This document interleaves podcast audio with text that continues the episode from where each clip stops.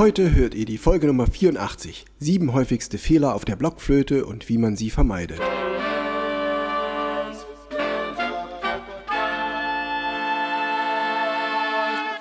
Taylors Bläser Podcast, der Wegweiser zum Lernen, Spielen und Unterrichten von Holz- und Blechblasinstrumenten.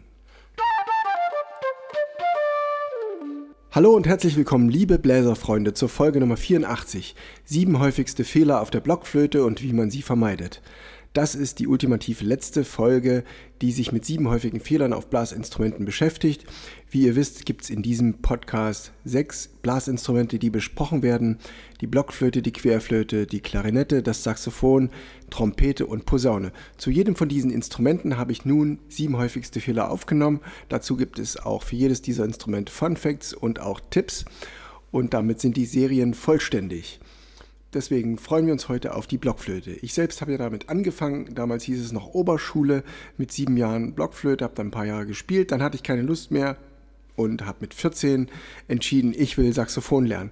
Und dank der Ausbildung auf meiner Blockflöte, die ich von meiner Mutter gelernt habe und das mich gut vorwärts gebracht hat, ist, dass ich dann auf dem Saxophon schnell vorwärts kam und dort gute Fortschritte gemacht habe.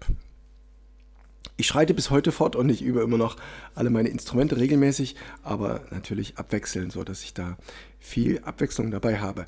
Und was ich auf der Blockflöte zum Üben empfehle, das bespreche ich heute. Der erste häufigste Fehler Nummer 1 ist der mittlere Griff auf der Sopranblockflöte ein C, auf der Altblockflöte ein F, ist, dass der nicht stimmt. Oft ist der zu hoch, oft sind die billigen Flöten oder die Mittelklasseflöten schlecht gebaut und der Ton stimmt nicht.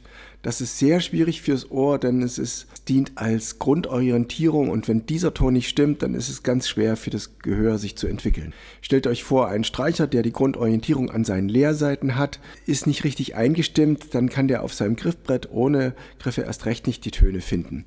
Also wir brauchen einen gut stimmenden Grundton, das ist das C oder das F und ihr nehmt dazu ein Stimmgerät, ein bisschen Wachs und eine Lochfeile.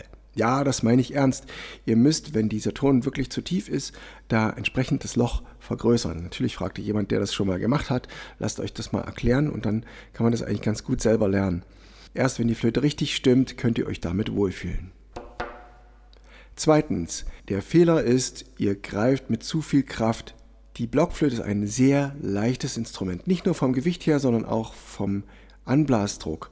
Ihr müsst wenig Atemmuskulatur einsetzen, mit wenig Kraft spielen. Ihr müsst wenig Kraft in den Fingern haben und auch im Ansatz wenig Kraft. Im Vergleich zur Oboe oder zur Trompete, wo die Lippen stark gespannt sind und der ganze Blasapparat, die Luftröhre muss von allen Seiten mit Spannung gestützt werden. So ist es bei der Blockflöte eher so, dass man die Luft zurückhalten muss, weil die einfach so rausfliegt.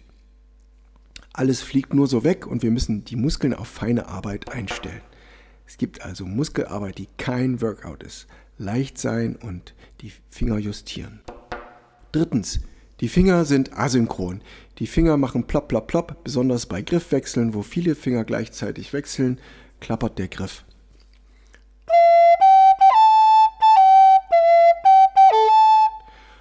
Und ihr habt als Mittel dagegen Master and Slave. Ihr nehmt den langsamsten Finger, oft ist es der Ringfinger, sagt dem Ringfinger, erst wenn du unten bist, kommen alle anderen Finger dazu. Und alle richten sich nach diesem einen Finger. Dann gibt es ein gleichzeitigeres Wechseln. Was dafür auch hilft, ist Weihnachtslieder auswendig spielen mit Folge 45 auswendig spielen für Holzbläser. Das hilft auch für viertens. Der wahre Gesang wird vermisst. Eine Blockflöte ist ein recht schlicht klingendes Instrument. Es hat wenig Obertöne, es ist ein grundtöniges Instrument. Und es lässt sich nicht sehr gut modulieren. Man kann mit Vibrato nur wenig machen und man kann den Ton nicht sehr anschwellen, weil dann gleich die Intonation sich verändert. Das heißt, wir können nicht besonders leise, nicht besonders laut spielen im Vergleich zum Saxophon, wo das sehr gut geht. Und wir können mit dem Vibrato auch nicht so viel machen.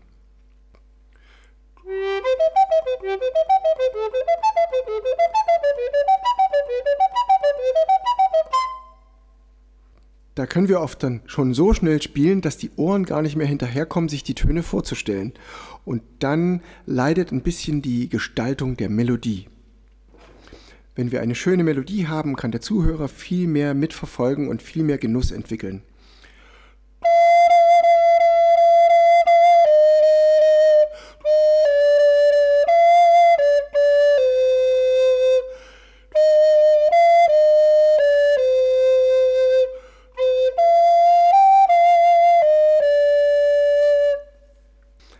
Dafür hilft, ist Weihnachtslieder spielen mit Folge 45, auswendig spielen und innerlich mitsingen. Fühlt euren Körper, steht gut auf dem Boden, spürt das Gewicht eures Körpers in den Fußsohlen und seid locker, steht aufrecht, habt den Kopf oben, die Schultern hinten und lasst die Arme, die Ellenbogen leicht an der Seite flattern. Fünftens. Ihr seid Spekulanten. Das ist ein Fehler. Wenn ihr darauf spekuliert, ein Stück von vorn bis hinten fehlerlos spielen zu können, seid ihr Spekulanten mit einem hohen Risiko. Ihr sollt lieber Programmierer sein, programmiert die Stellen, die nicht gut funktionieren und spielt das Stück später im Ganzen. Ich habe so oft erlebt, dass jemand von vorne ein Stück spielt, macht einen Fehler und bricht dann ab. Und dann fängt er wieder von vorne an zu spielen, bis wieder ein Fehler kommt, bricht wieder ab und fängt wieder von vorne an. Der Vorteil ist, er hat eindeutig den Anfang des Stückes sehr gut geübt, aber der ganze Rest wird immer schwieriger zu verbessern. Deswegen ist es wichtig, einmal den Fehler zu übergehen, weiterzuspielen, das Stück zu Ende zu bringen und zum anderen die Stelle mit dem Fehler wirklich herauszunehmen und die zu üben. Dafür noch ein konkretes Beispiel, wie ihr eine Stelle mit einem Ablauf übt und zwar von Schwerpunkt zu Schwerpunkt zergliedern. Meinetwegen ist die Stelle so. Und ihr kriegt es nicht ganz hin. Dann spielt ihr von Schwerpunkt zu Schwerpunkt.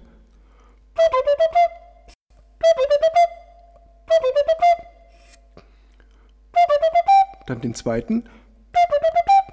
Und dann die letzten.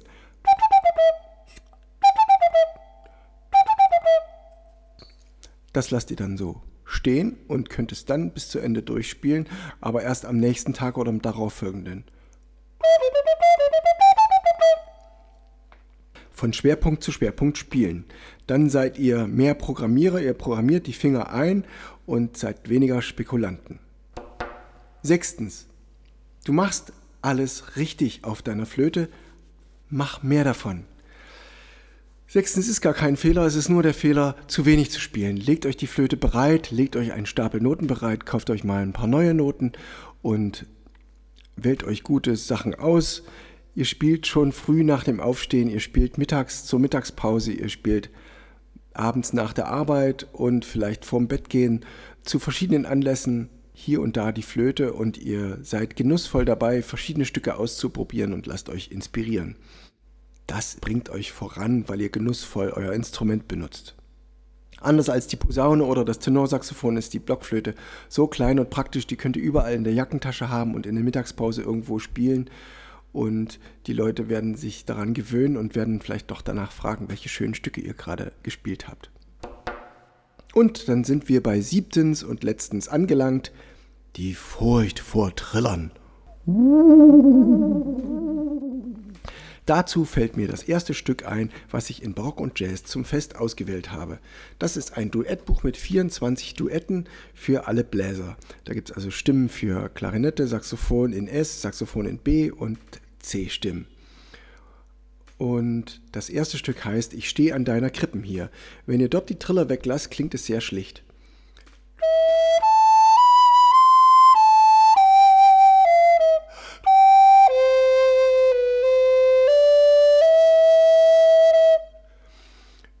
Dort eine Pralltriller eingeschrieben, wie es im Original ist.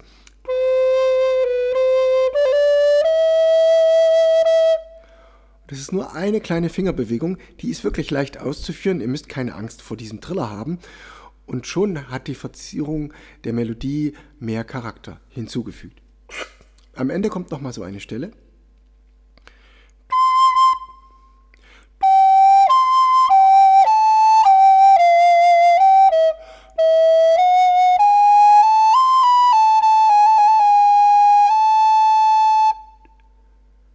Würde ohne Triller so klingen.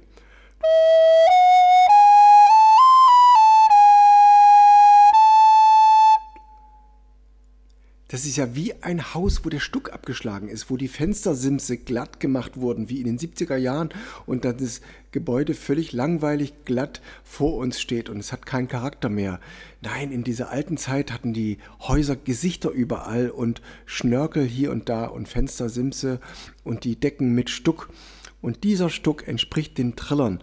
Und wenn ihr euch ein paar Leichtgängige zuerst raussucht und damit die Musik lernt, das ist dann könnt ihr der Musik viel hinzufügen und es wird feiner und interessanter.